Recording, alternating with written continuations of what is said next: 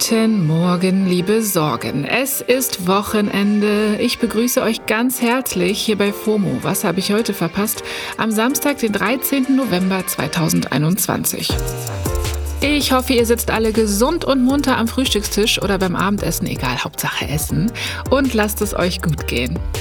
Mein Name ist Jasmin Polat und in dieser Wochenendfolge will ich mir anschauen, was passieren kann, wenn wir Dinge sehen, die man lieber nicht anschauen sollte. What? Ihr werdet es gleich verstehen, versprochen.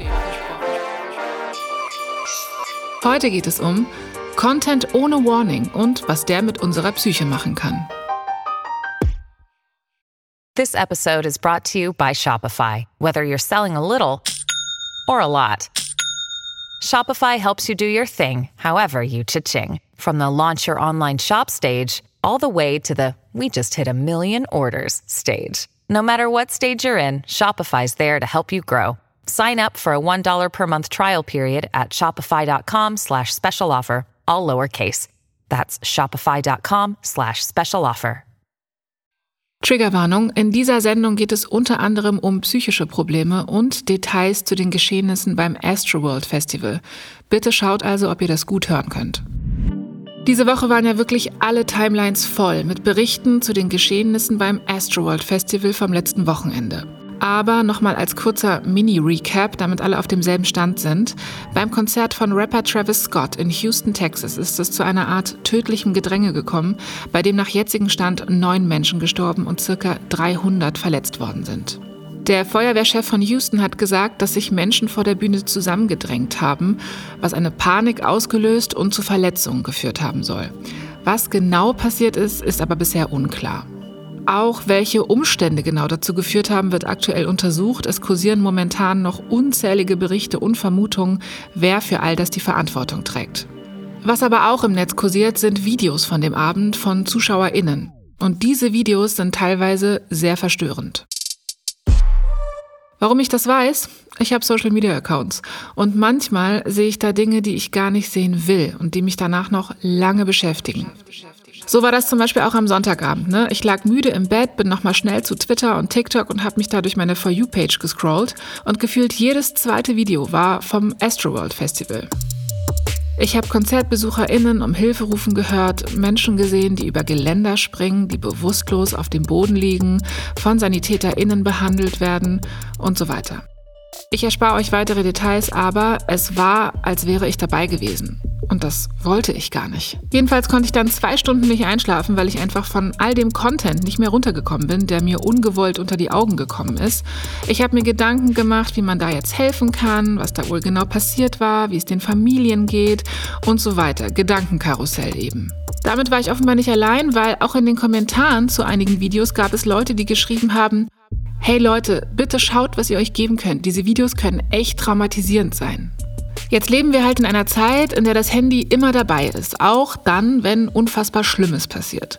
So weit, so gut und schlimm. Aber die Frage ist, wie viel davon bei uns App-NutzerInnen ankommen sollte und in welcher Form. Und bei den meisten Apps kann man sich zumindest halbwegs aussuchen, ob man sich das ansehen kann. Also zum Vergleich. Auf YouTube gibt es ja zum Beispiel bei jedem Video ein Thumbnail und eine Videobeschreibung. Ich kann also einfach nicht draufklicken, wenn ich vermute, dass mir der Inhalt zu viel sein könnte. Bei Instagram gibt es oft Trigger bzw. Content Warnings und ich kann in Bubbles unterwegs sein, die es unwahrscheinlicher machen, dass ich für mich schwer verdauliche Inhalte sehe. Das ist bei Apps wie Twitter und TikTok anders, weil die einfach ganz anders funktionieren. Kurz vorab, damit das klar ist, ich liebe TikTok. Ich bin wirklich Fan der ersten Stunde. Diese App bringt mich täglich zum Lachen, Nachdenken. Ich lerne Neues. Ich lerne sogar Leute kennen. Es ist für mich privat wirklich das Nonplusultra, was Unterhaltung und Mehrwert angeht. Nur, dass ihr Bescheid wisst. Trotzdem gibt es zum Beispiel auf TikTok einfach ein paar Besonderheiten, die die App mindestens anfälliger dafür machen, Content zu verbreiten, der problematisch, aufwühlend oder straight up traumatisierend ist. Darüber haben wir hier bei FOMO auch schon mal in einer Samstagsfolge zu den Wahlen auf TikTok gesprochen. Hört da gerne mal rein, verlinken wir euch in den Show Notes. Was für Besonderheiten das sind, erklärt mir jetzt ein Experte, der so richtig Ahnung hat von TikTok. Der war in der besagten Folge auch schon mit am Start. Hallo, ich heiße Markus und habe seit äh, fünf Monaten die offizielle Bezeichnung TikTok Researcher. Zumindest stand das auf dem Arbeitsvertrag der Mozilla Foundation, für die ich im Vorfeld der Bundestagswahl so zwei Reports geschrieben habe. Und außerdem habe ich einen Newsletter einmal die Woche, Understanding TikTok. Da geht es um TikTok. Und mit der Plattform setze ich mich seit inzwischen gut anderthalb Jahren ziemlich intensiv auseinander. Hi Markus. Sag mal, was macht TikTok deiner Meinung nach besonders anfällig dafür, dass sehr verstörende Inhalte ohne Warnung und Filter verbreitet werden? TikTok ist noch mehr als andere Plattformen algorithmusgetrieben. Das heißt, ich öffne die App und dann werden mir auf die For You-Page Inhalte ausgespielt, ähm, die TikTok als geeignet ansieht, dass man mit ihnen interagiert und engaged ist. Und dementsprechend gibt es eine ganze Reihe von Inhalten, die da hochgespült werden, die eben äh, von Nutzerinnen und Nutzern dann nicht nur einmal, zweimal oder dreimal angeguckt werden. Äh, und dazu gehören neben Dingen wie Menschen springen von Gebäuden oder Klippen eben auch äh, verstörende Videos wie jetzt im Fall Travis Scott. Ja, was ist das Gefährliche daran aus deiner Sicht? Das Gefährliche daran ist natürlich, dass TikTok offensichtlich nicht genug tut, um ähm, Inhalte maschinell oder auch mit MitarbeiterInnen zu kontrollieren, um dementsprechend Sachen zu löschen oder Triggerwarnungen reinzustellen. Das passiert meistens erst, wenn das Kind in den Brunnen gefallen ist und das sollte und müsste sich natürlich ändern. Und wie könnte das deiner Meinung nach aussehen? Während ich prinzipiell überhaupt kein Interesse daran habe, dass Eltern, Autoritäten oder sonstige Plattformen irgendwo eingreifen und ich irgendwie auch will, dass Leute alles posten können, was sie wollen, ähm, gibt es auf jeden Fall gerade bei TikTok auch natürlich so ein paar Eckdaten, die sich sicherlich ändern müssten. Und dazu gehört unter anderem, dass es überhaupt erstmal für externe ähm, Researcher äh, Zugriff gibt, damit sie sich angucken können, was eigentlich auf der Plattform passiert. Und dann ähm, vielleicht auch etwas wie so ein gemeinsames Board, denn es geht hier weniger um, äh, keine Ahnung, was irgendwelche Teenager da posten, sondern dass die Plattform auch genutzt wird, explizit für Desinformationskampagnen, für rechtsextremes Gedankengut etc. Und da passiert im Moment viel zu wenig. Danke, Markus. Wir verlinken euch Markus Newsletter natürlich in den Show Notes, dann könnt ihr den abonnieren. Also, um das einmal zu sagen, TikTok hat Triggerwarnungen, die sehen aus wie eine Art Banner aus schwarzem Milchglas über dem Video und auf denen steht geschrieben, Sensibler Inhalt. Einige finden dieses Video möglicherweise verstörend. Aber die sind wirklich bei weitem nicht bei jedem Video mit verstörendem Inhalt. Mir selbst sind sie zum Beispiel noch nie begegnet und ich scrolle wie gesagt täglich durch die App. Aber das ist nur meine persönliche Erfahrung. Die Triggerwarnungen, die wir in der Recherche gesehen haben, sind außerdem unspezifisch. Also man weiß als Userin nicht genau, was für ein sensibler Inhalt sich dahinter verbirgt oder wie genau das Video sich dafür qualifiziert hat. In unserer Recherche haben wir zum Beispiel Videos gefunden, die eine solche Triggerwarnung hatten, auf denen aber nur das Wort Verletzte zu sehen war. Andere Clips wiederum, auf denen bewusstlose Menschen bei Stürzen oder Rettungsmaßnahmen zu sehen waren, hatten dann keine Content Warning. Dass das schnell passieren kann, ist, denke ich mal, auch den Plattformen selbst bewusst. Deswegen gibt es ja überall Richtlinien, welcher Content veröffentlicht werden darf. TikTok hat auch seine eigenen Community-Richtlinien und in denen steht im Reiter gewalttätige und explizite Inhalte unter anderem Folgendes. Inhalte mit Menschen, in denen insbesondere gewaltsame oder explizite Sterbe- oder Unfallszenen dargestellt werden, dürfen nicht gepostet, hochgeladen, gestreamt oder geteilt werden. Ja, aber wie kann man sicherstellen, dass sich alle daran halten? Ich würde viele der Astroworld-Videos auf jeden Fall als explizite Inhalte bezeichnen. Aber ich spreche eben auch nur aus UserInnen-Perspektive. Deswegen habe ich mal TikTok selbst kontaktiert und ihnen verschiedene Fragen gestellt, unter anderem zu den Guidelines, wie diese eingehalten werden und ob deren Sicherheitsrichtlinien ausgebaut werden sollen. Eine TikTok-Sprecherin hat mir daraufhin folgendes Statement geschickt. Ich lese mal vor. Zunächst gilt unser tiefes Mitgefühl den Familien und Freunden der Opfer.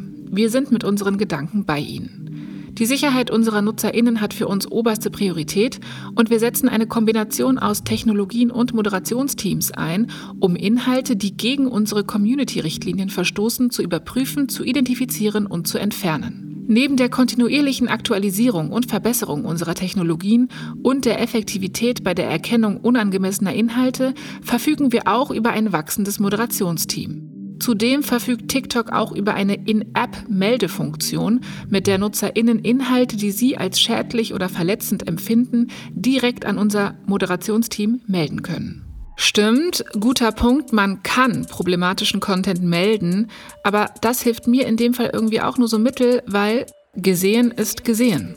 Übrigens, auf Twitter werden die UserInnen sich fast selbst überlassen, finde ich. Twitter hat in den Richtlinien nämlich das hier stehen. Twitter wird dafür genutzt, zu zeigen, was gerade in der Welt passiert. Das Teilen von Bildern und Videos ist ein wesentlicher Bestandteil vieler Unterhaltungen. Manchmal können diese Medien sensible Themen darstellen, inklusive gewalttätiger und nicht jugendfreier Inhalte. Wir sind uns bewusst, dass einige Menschen nicht mit sensiblen Inhalten konfrontiert werden möchten. Aus diesem Grund möchten wir zwar jedem die Möglichkeit bieten, diese Art von Medien zu teilen, aber auch jedem die Möglichkeit bieten, sie zu meiden. Aha. Von den NutzerInnen wünscht sich Twitter, dass sie sensible Themen selbstständig als solche markieren, um so andere UserInnen darauf hinzuweisen. Ich glaube, die Boomer unter uns würden hier von einem frommen Wunsch sprechen. Heißt, nice try, aber vielleicht auch unrealistisch. Oder? Der Content ist ja nun mal da, das sehe ich immer wieder, und wir müssen schauen, ob und wie wir das verarbeiten können. Was für Auswirkungen verstörender Social-Media-Content auf die Psyche haben kann, das habe ich Professor Dr. Med Sibylle Winter gefragt. Mein Name ist Sibylle Winter, ich bin Ärztin und Kinder- und Jugendpsychiaterin und Psychotherapeutin und habe eine Professur für Traumafolgen und Kinderschutz inne an der Charité. Sie leitet dort die Traumaambulanz für Kinder und Jugendliche, also Frau Dr. Winter kennt sich mit dem Thema Trauma sehr gut aus. Dr. Winter sagt mir, dass solche Videos mit verstörenden Inhalten sich unterschiedlich auf die Psyche auswirken können. Manche können sich auch von sehr belastenden Inhalten gut distanzieren, für andere stellen die eine große Belastung dar und sie entwickeln Ängste, sagt Dr. Winter. Wieder andere Menschen können mit der Zeit abstumpfen. Das kann zum Beispiel bei Kindern und Jugendlichen der Fall sein, weil die mit Inhalten auf Social Media konfrontiert sind, die sie nicht immer gleich gut einordnen können. Dr. Winter sagt auch, dass sich aus Ängsten psychische Störungen entwickeln können. Viel verstörender Content könnte im schlimmsten Fall also echte Folgen wie Angststörungen und vieles mehr nach sich ziehen. Frau Dr. Winter, auf welche Anzeichen sollte man denn achten? Wie können sich mögliche Folgen zeigen? Bei Entwicklung von Ängsten kann auf der einen Seite der Schlaf gestört sein. Entweder fällt das Einschlafen schwer oder das Durchschlafen. Es können auch regelhaft Albträume auftreten, was für den Schläfer häufig sehr belastend ist. Auf der anderen Seite leidet die Tagesleistung unter Ängsten, die Schulleistungsfähigkeit oder Arbeitsfähigkeit kann sinken, es treten Konzentrationsschwierigkeiten auf. Und wie können UserInnen sich und ihre Psyche davor schützen? Ich würde dazu raten, dass jede Person eine Selbsteinschätzung vornimmt, wie sie auf verstörende Inhalte über Social Media reagiert.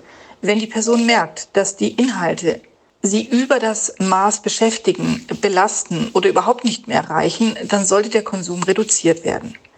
Falls das aus welchen Gründen auch immer nicht möglich sein sollte, sollte die Person mit einer anderen Person darüber sprechen. Über die Sprache können emotionale Belastungen reduziert werden bzw. mehr empathisches Mitgefühl erreicht werden.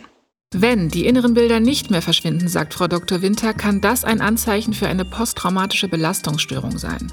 In dem Fall sollten Betroffene schnell mit einer Vertrauensperson sprechen und oder professionelle Hilfe in Anspruch nehmen. Ganz konkret, wo kann man sich dann am besten Hilfe holen? Wenn die Bilder immer wieder auftauchen, der Schlaf beeinträchtigt ist und entsprechend auch die Leistungsfähigkeit tagsüber, sollte nach vier Wochen professionelle Hilfe in Anspruch genommen werden. Die Kassenärztliche Vereinigung bietet ein Portal für Psychotherapeutensuche und oder auch äh, Facharztsuche, Facharzt für Kinder- und Jugendpsychiatrie. Es gibt auch eine persönliche Vermittlung über die Telefonnummer 116 117 für ein Erstgespräch. Danke, Frau Dr. Winter. Wir verlinken euch die Anlaufstellen natürlich auch nochmal in den Show Notes. Also, klar, wir sind alle zu einem gewissen Teil selbst dafür verantwortlich, was wir auf Social Media hochladen.